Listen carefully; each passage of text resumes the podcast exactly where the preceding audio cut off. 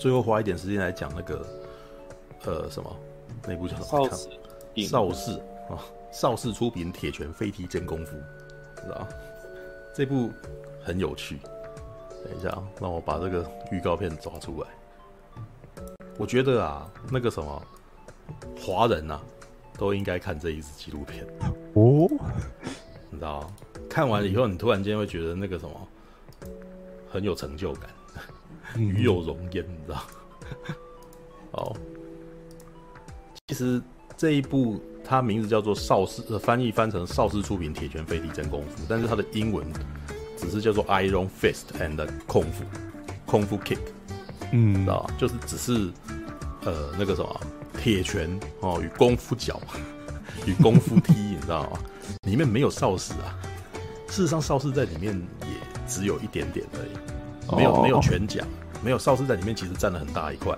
但是后面他他讲的很后面，所以连邵氏结束那个不再拍电影之后的事情，那个时候他还一直讲，他一直他等于一直从一九六零年代一直讲到二零二零年。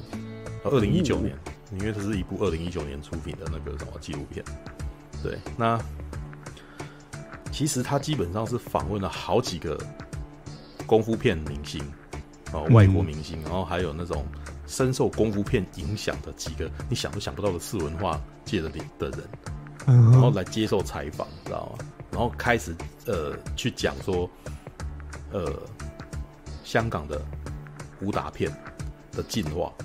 是会发生什么事情？然后这个东西其实对于整个社会、整个世界有什么样的影响？嗯啊，那其实我觉得这支纪录片厉害，就是事实上它是节奏非常非常快的纪录片，快到每一件事情都只讲一点点哎，真的讲的超快的，你知道，很像很像那种一部那个大概一百分钟的广告，你知道吗？嗯，每一句话都每个人讲一件事就只有一点点、一点点、一点点、一点点哦。为什么他要讲的事情太多？哦，一他一百分钟讲四十年，你知道吗？等于真的每一件事情都只能够提一下而已。但是他提这一下，你可能觉得他光是那件事情，每一个都可以剖析到非常非常多的东西。对，但是其实如果你自己平常有在看动作片、武侠片，哦，啊，成龙的电影、李小龙的片、哦，甄子丹的片，你其实应该会对他讲的事情不陌生，而且你会发现说，哦，原来这些都是有连结。嗯，对，那他是先从邵氏开始的，就是邵氏为什么会开始拍武侠片？那其实他一开始在讲的就是香港那个地方，每个人工作都很辛苦，然后消费他们的经济能力也很低落，对，那可是他们还是需要娱乐，所以这个时候呢，那个什么香港电影邵氏所出的武侠片就成为他们最大的娱乐出口，对，那一开始。邵氏所拍的东西还不只是武侠片，可能有歌舞片、黄梅调哦，然后还有一些爱情片哦，甚甚至可能还有一两部的庞德电影，就是东方人演出的庞德电影。可是后来发现，慢慢的就越来越都是武侠片。哦，那为什么呢？因为其实他们后来开始发现当地人的需要是什么？他们需要的是一种民族情感连接，因为香港当地是英国殖民地，他们。呃，那群公那那个是这个纪录片的人的那个观点了、啊，被采访的人的观点。他说，他们认为香港人因为没有国族，就是他们明明是东方人，他们内心认为自己是中华民族的人，但是事实上他们的那个地方事实上是英国，是英国，所以在英，然后那个每一个上司都是英国人，你知道吗？对，所以他们必须要有一个自己的民族认同感，然后让自己知道说，呃，从这边确认到自己的自己到底是什么样子的人，所以所以就会有非常多古装片的故事，是。对，所以当反正很有趣的是，其实那个时候也可以拍时装片，但是时装片却不多，大部分其几乎全都是武那种古代武侠片，嗯，对，那古代武侠片一开始。的东西全部都是恩怨情仇嘛，里面的一些那种古典故事、章回小说这样子的东西，但是到最后慢慢的开始会开始出现一些不一样的东西，像邵氏邵氏的那个什么张彻，张彻其实要讲的东西，其实就是在他的世界里面是没有女人的，他的世界都是男人的世界，你知道，他要的是阳刚。哦，报仇雪恨这样子。然后后来就是他也是男性的阳刚，就是让他是独臂刀，你知道吗？嗯，一个有缺陷的男人，然后那个时候对抗全世界，你知道？拿着一把刀，只有一把断手，而且他手上的刀还是一半的刀，知道吗？就是他在告诉你张彻，就是他前面那一段描述说张彻这个人他的故事走向是什么，但是你三言两语就讲完，你知道吗？嗯，对，就是他的世界就是阳刚的世界，然后那个什么非常的那个那个什么一个男性，然后对抗全世界，然后在他的世界里面没有女人，嗯、但是除此之外还有一个女性的那个什么武侠，就是郑佩佩。哦，对，郑佩佩为什么呢？因为郑佩佩是第一个女性，就是在女在一群男性世界里面，然后那个什么把所有男性打趴的女人，而且她的打斗是一种舞蹈。因为郑佩佩以前是学芭蕾舞的，然后她在打的时候就把芭蕾那个什么融入到她的那个武打招数里面。对，然后你就是呃，你可以说，你旁边人都一直在讲说，你可以仔细看他的每一个打斗，他根本就是在跳舞之类的，他在分析他的那个打斗的那个什么的打斗场面这样子。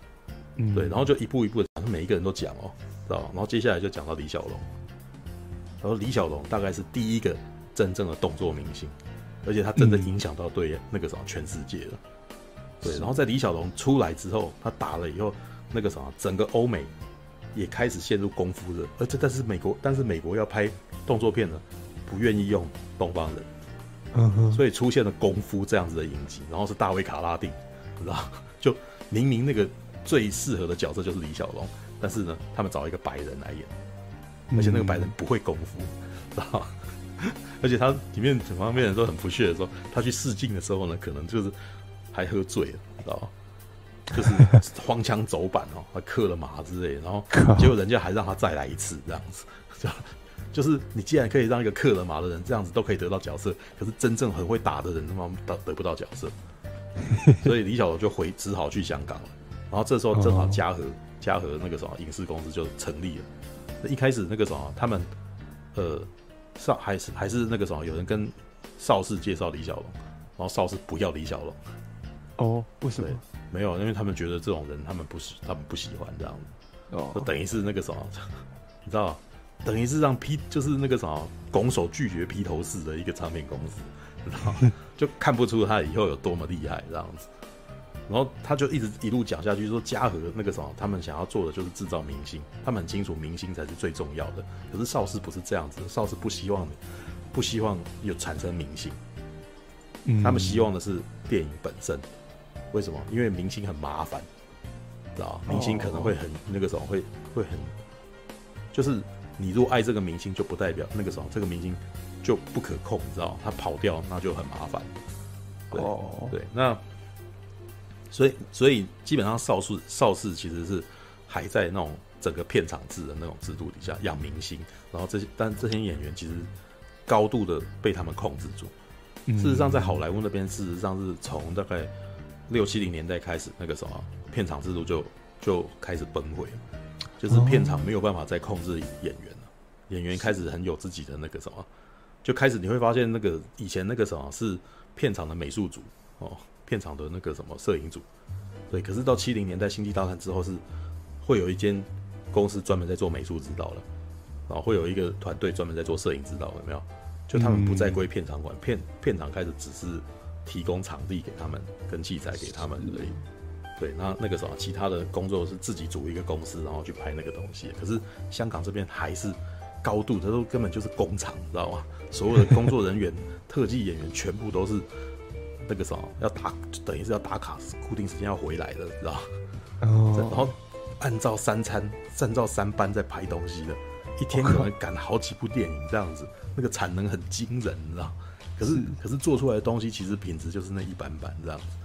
他里面有提到啊，说最厉害的是他们的音效，就是他他觉得那个什么最厉害的是邵氏他们最厉害的是他们发明的那些音效，嗯，就是你你一甩头都有音效。然后你打那个声音，砰，那个声音听起来很很有打击力。虽然是 mono 单音轨，但是听起来就很痛，知道吗？嗯、所以看他们在交火的时候，而且他们讲说他们打的时候，现场是直接拿一个袋子，然后直接把它扣进去这样之类的。然后超超曾经亲眼看到那个那个几个音效组的人叼一根烟，然后旁边随那个都是那个声音胶卷，然后随手抓一个袋子，然后他已经在那边九十个字九十个小时都没有离开那里了。你还有三部片要剪，这样我干，知道吗？知道他他讲了非常多那个邵氏时候的事情，然后一路推演到后面的那个什么，陈呃刘家良哦，成龙，你知道吗？其实你会发，然后他我觉得这个有趣之处是，除了他讲了呃香港武侠片跟功夫片的演进之外，他同时还讲这件事情对整个世界发生什么影响。嗯嗯，我觉得里面最屌的是。你知道刘家良跟黑人社会有很大的影响吗？啊，刘家良，呃，因为他们提到刘家良在做武术指导、在做导演的时候，他引进了一件事情，就是那个打斗哦，本身是有故事的，像是虎鹤双形这种，就是那种虎拳跟鹤拳，他们会打斗，打斗的时候，那个你会发现那个招数本身是有故事的，然后他或者是他们那个打斗那个什么，可能从一条巷子一直展到那个一公尺。一一米宽哦，从两米宽一直到一米宽，然后他们打斗的那个姿势必须要改变，那种武术编排开始本身拥有故事性之类的，嗯，对。那可是呢，为什么对美国有很大的影响？因为其实从张彻时代开始，其实黑人美国黑人其实就很喜欢看武侠片。为什么？因为那个故事本身其实都是单人在抵抗整个强权的故事。他说很多黑人其实在这里面看到他们自己，他们觉得他们自己是孤立族群。然后他们看到的是一个那个什么，他好像他里面提到就是说，武侠片仿佛仿佛在告诉你，你只要能够好好的锻炼自己，没有什么你办不到的事情，嗯，知道吗？你可以单人对抗整整群人，知道？而且是因为里面张彻的片里面有一种悲愤感，所以很多黑人族群那种弱势族群都把自己的情感投射在那个上面，知道吗？啊，对。然后因为那个武侠片在。美国那边其实都是在很便宜的电影院放的，所以就就那个啥，很容易就会看到这种东西。然后里面的东西全部都是一个那种小小人物，然后对抗全部的人这样子的故事，然后导致黑人开始拍他们自己的武功片，然后就看得很好笑，也是一样，就是用用腿在那边踢这样子，然后顶着一个那个爆炸头，你知道吗？他有介绍好几个，他说连西部片也开始玩这个，你知道吗？就 就 high kick 这样子，但是他提的那些东西都不是主流电影，但是他们就都提到他们大赚钱，嗯，然后啊，至于后来为什么要讲到刘家良，你知道吗？因为刘家良在他们的那个武术的那个电影里面啊，发里面的那种地堂功夫，你知道吗？嗯哼，就是那个什么地堂腿哦，扫堂腿这种。扫堂腿的那种动作，然后到了美国那边以后，变成霹雳舞。就是他们其实看那些东西，然后他们会解构，然后他们会把它吸收，然后再改变，然后变成他们自己的那个街头文化。嗯，所以那个什么霹雳舞，突然间是他说他们把霹雳舞的那个动作，然后跟那个刘家良的电电影的动作放在一块，说你看，基本上就是就是那个东西，你知道吗？对，那个东西影响街舞，你知道？嗯，对，然后。后面他弄到后面的，其实又当然又讲到成龙。成龙这个东西，大家应该都不是不不陌生啊。成龙影响到了那个什么，呃，跑酷，就是成龙他的那个，因为成龙是他又在那个什么武术电影跟动作电影再做出一层革命，就是他把巴斯特基顿的东西放进去里面嘛，对，然后再加上再把他的体操技术发挥到极致，因为他里面的动作基本上都是哇，他要呃。跳到一个地方再弹回来，有没有？然后正好电倒到那个地方，然后或者是旁边人摔下来之类的。所以他说这种动作其实就是那种很华丽与流畅。然后这个东西影响到那个什么法国那边的跑酷。是的。然后里面也提到洪金宝啊，我说洪金宝最厉害的那个什么惊人的是他强壮，你知道吗？虽然看起来很胖，但动作非常迅捷，然后它里面有提到说替身演员在里面的那个工作强度。因为他们里面，我真的觉得那个什么，很多喜欢看动作片的人会很很很开心看到这部片，因为他访问到的人基本上都是你平常不太容易看到，可是武术迷们非常喜欢的人。幕后像他们访问到一位罗弗洛，知道吧？罗弗洛是一个外国女人，外国女明星，但是呢，她是香港大仔。为什么？因为他说嘉禾那个时候知道明星是他们的命脉。嗯但是呢，明星不是那个什么，在李小龙结束之后啊，李小龙那一段很好笑。李小龙，因为他说李小龙是第一个全真的象征意义的那个什么，全世界的巨星，你知道吗？是。但是呢，他死的太快了，只拍了三部片，然后就死掉。他说，就是因为拍三部片就死掉，所以他成为一个传奇人物。就是他的他没有以后，所以他的成功就是一直停在那个地方，你知道吗？他就只只记得他的成功。那可是对于那种华纳，就是那种美国买那种武术片的那种，他一直提到华纳嘛，可能华纳是进那个武术片的大宗，你知道吗？嗯、对，他说华纳啊，还有和嘉禾啊，他们手足无措，因为动作明星突然消失了，该怎么办？这样子，接下来他说，接下来的十年间出现了大量李小龙剥削电影，你知道吗？一个动作明星本身一直不断被剥削，你知道吗？他们以致敬的方式说明星那致命，但事实上基本上都一直不断重复利用李小龙的价值，所以甚至有就是有一部片是复制李小龙。所以就你看到梁梁小龙、李小龙、李小李小雷之类的，然后然后每一个都长得有一点像这样子，然后可能只能够演一点点，然后某个某个角度可能只是像李小龙而已，然后就叫他来演，然后就说他李小龙复制人。对，然后还有还有该怎么办？重复利用李小龙呢？就对，像我那时候看到一个截图，就是我说我那天看到最好笑的话，他说。我做了六部李小龙电影，其中三部真的有李小龙啊，而且他讲的那三部还不是那个什么我们认识的那三部哦。他怎么弄的呢？他说他有一部片呢是那个，他有李小龙年轻时候拍的电影，黑白片，对，而且还不是武术片，就是那种家庭伦常剧这样子。对，他说我有四十分钟，你知道吗？那我们要想办法把它搞成一部那个什么可以在电影院上映的片。然后正另有另外一部武士片，他把它混着剪，然后变成一部电影这样。他说怎么样混着剪成一部电影？那不知道，那就就那个武士片可能就是李小龙的前世吧。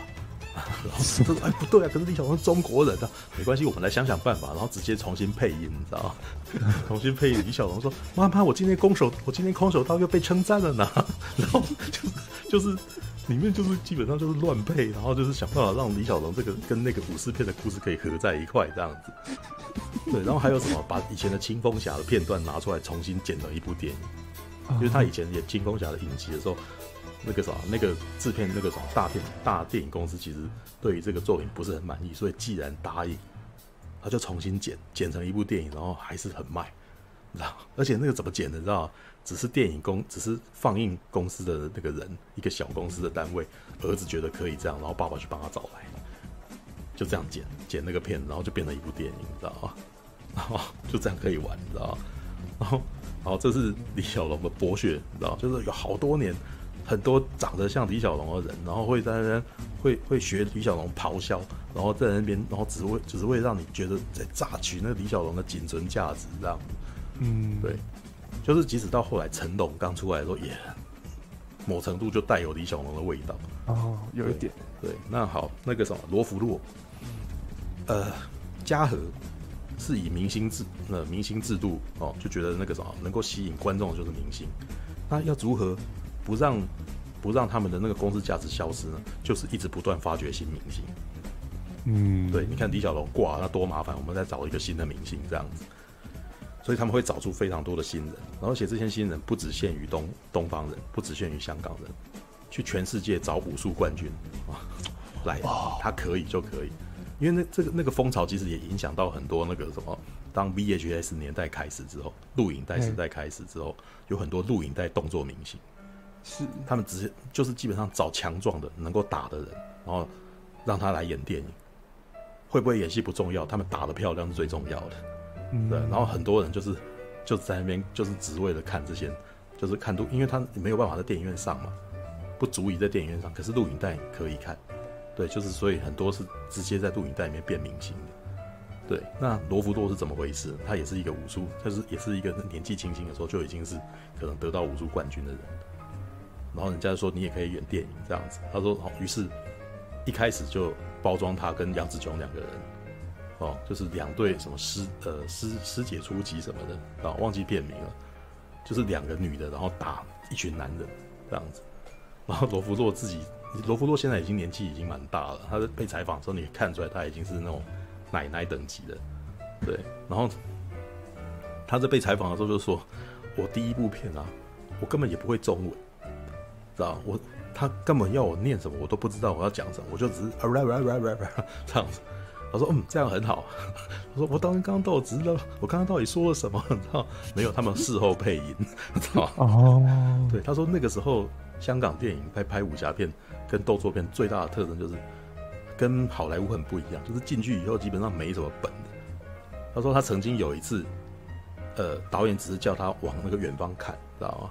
嗯，然后他不知道到底要看什么，但是他就是演了，结果到最后剪出来，发现他们是一群外遇到外星人攻击的一个。然后说：“怎么？这到底是这种剧情？你应该让我知道吗？” 对，然后对那个超好笑，就是基本上他们就是呃不知道自己在干嘛，但是基本上都是导演知道这样子。然后当时有提到说他们在那个地方拍片的那个工作强度很高很高。嗯，他们还找一些画面来，他说那个什么，像你看有一段那个什么，洪金宝被车撞，你知道吗？嗯，他说你光看那个肢体动作就知道那个已经不自然，他是真的被撞，哦，他被撞飞开这样子。然后我后来就问他那个被访问的人，就说我有问那个什么洪金宝说，后来你去医院住了几天？他说我根本没去，继续拍，你知道吗？他说在香港当特技演员跟拍动作片，你就是。注定就是吃苦头，你每天就是摔，嗯、每天都是摔这样。他说那个镜头，他有一段那个什么，呃，警察故事的镜头，就是那个人从、有一个人从桥上摔下来，然后撞的那个什么，掉到那个什么货柜车上，然后再翻到下面的车之类的。他就一直重复，整天都在做这件事情，整天做这件事情这样子。对，那那个什么，他说，他说还有一个那种很很惊人的画面，就是有一个歹徒过来，然后呢。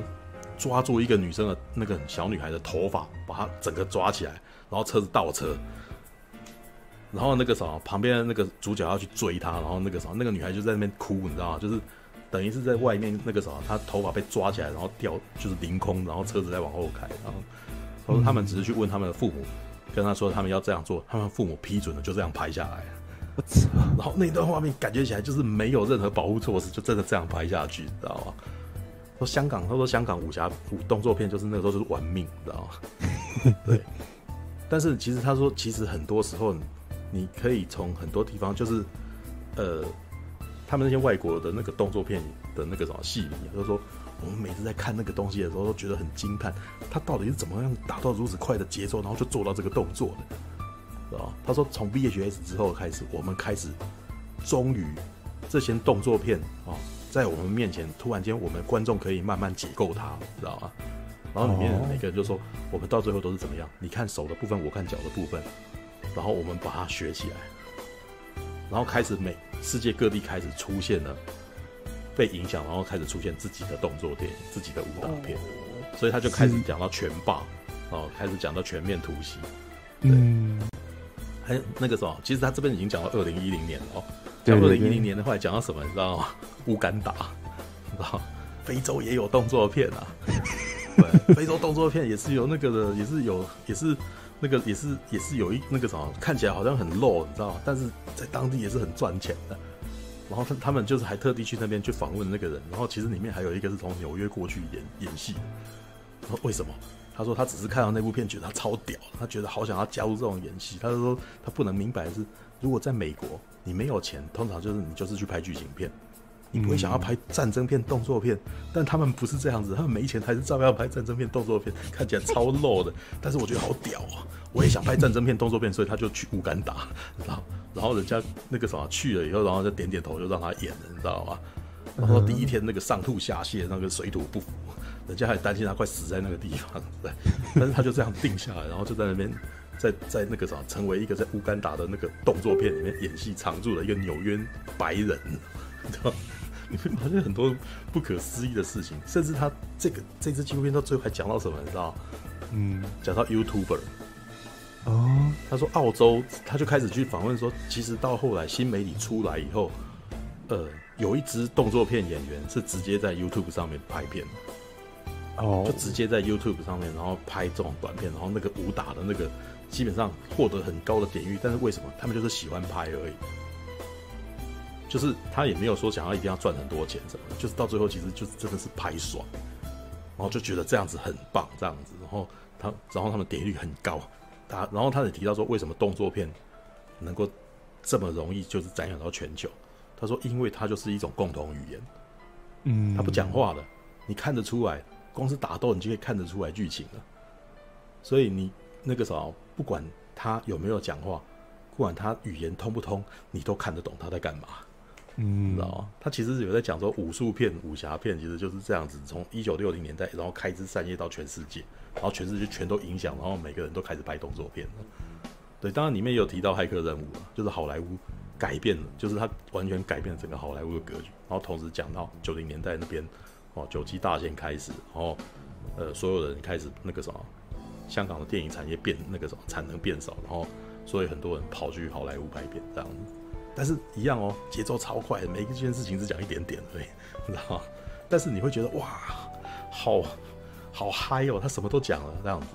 但是你会希望他能够讲更多，但是他就是这么长而已，就是每个都讲一点点而已。对啊，但是很好看，就是你可以看到很多你不知道的事情，有点那种参考书恶补的那种感觉，知道吗？大家喜欢看动作片的理由是什么？我觉得那个什么，因为他在里面其实提到很多，就是你喜欢看到打斗，就是因为那个什么，在打斗的过程中，你可以你的肾上腺素解放，然后然后你会觉得那个什么，光靠人的力量竟然可以做出这么厉害的事情。那我自己在看我们这里在看动作的时候，其实我也觉得我在看一场那个什么非常阳刚的舞蹈动作，你知道吗？所以我们其实在看打斗的时候，其实是你会希望自己能够变得跟他一样，对啊。Alright，OK，这一部我真的还蛮推的。就是如果你喜欢看动作片的话，你可以去找这部纪录片来看。所以他真的是讲一下下，每个东西都讲，有点那种快速恶补。但是你看完以后，你就可以出去跟人家吹嘘了，知道吗？我跟你讲哦，那个时候做怎样什么之类的，正好 刚刚那个资讯刚刚够你屁完，让人家觉得你还蛮厉害，然后你就没有更多的东西，知道吗？就是你可能还还想要再知道更多嘛，你可能要自己再去挖东西。对，哎、欸，你刚刚讲的那个乌干达动作片是不是谁杀死了阿历克斯的队长？我不太记得。对，因为他 他真的是啊，那个点水的那个奖，嗯，是啊，那那那部那部 YouTube 很有名啊。我看了一下那预告片，超超 low 的。但是我那个在 YouTube 红红过一阵子。但是呃，应该是啊，应该有可能是因为我没有特别去注意，所以我不知道是不是真的是这样。但是。呃，你可以从里面所穿穿插的那个画面，就可以知道乌干达的那个什么的那个价值观，可可能跟我们台湾有非常大的一段差距。就是，嗯，哎，这样。呃，还还还还不止那一只，我那后这一只红之后，后来又有好几部被网友就是嗯发现说，哦，原来他们乌干达那边已经拍了好多支了，然后还发现还有香港的动作演员啊去他们那边拍一样。其实我觉得我们也是可以试看看的。因为那个什么马大就在做这种事情啊，对不对？嗯、大侠你就会帮忙拍了呀，对不对？嗯、其实这也是你你们在做的那种那个什么光剑的那个什么交剑，那这其实也是一种武术电影，嗯、它也是一种动作片的延伸。嗯，对啊，是啊。我我其实觉得我看到后面那个什么那个 YouTube 那一段，我其实看得热血沸腾，你知道吗？哦，好嗨哦！因为他们根本不在乎。其实他骗他，你你跟讲到他们的品质，其实他们也没有用到说一定要跟电影一样，但又那又怎么样？很好玩呢、啊，对，他就是拍好玩，你知道吗？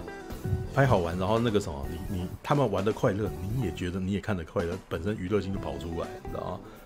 娱乐性跑出来，大家就点他，然后说他们他还讲哦，他们那一对 YouTuber 团体啊，然后说他们在澳洲的那个影响力啊，超过尼可基曼，第前五名，你知道吗？我我其实觉得那个什么，那那那些东西，其实但是在整支纪录片都超热血的，就是每个人都很兴奋的，是讲一个他很喜欢的东西，然后只讲那样子而已。但我我是有点好奇啊，就是不知道为什么他们没有把昆汀塔伦提诺找来讲，知道吗？哦，就没有，他一直没有提到昆汀塔伦提诺。对，但是 Kill Bill 啊什么都还是有在里面出来一下下这样子。对，然后大卫卡拉丁，对，我我其实觉得很多武术真正的武武术动作的人，好像真的是。不是很看得起大卫卡拉丁啊，对，All right，OK，好吧，两点二十分，对，我妈记得一个人讲那么多，我天哪，好吧，好啦，那个啥，文雄跟那个什么大侠，基本上今天是来听课的，来听听大家来讲讲进来的的的的角色而已。那个什么时间不是很早了。对，那个哎、欸，你们两位有有有没有什么特别今天想要讲的事情啊？欸、大家不是要讲那个杀出立法院？杀出哦，那个冲出立法院，你没有看？哦，不是你看的，不是我看的，没有，是马大，但是马大就下线这样。对，我下礼我这这礼拜才会看吧，对，他上片我才会看。OK，好吧，All right，我本来只是今天想要闲聊，结果没想到还是讲那么多，但也没有了。我们今天其实有采访到那个。金太郎讲的很棒啊！对，我觉得金太郎的东西今天那个什么内容变得很丰富，然后，能够有时候能够能够访问到一些奇人异事，其实很嗨的。然后，All right，All right，好啦，感谢大家今天的收看。如果你们两位没有没有特别的要分享的事情，对，今天我等小黄文的。哇，小黄文，你还有一篇哦，对不对？好了，今天没办法，下次吧。好了，再再再等下周吧。好了，晚安啦，哥。感谢您的收看，喜欢的话欢迎订阅频道哦。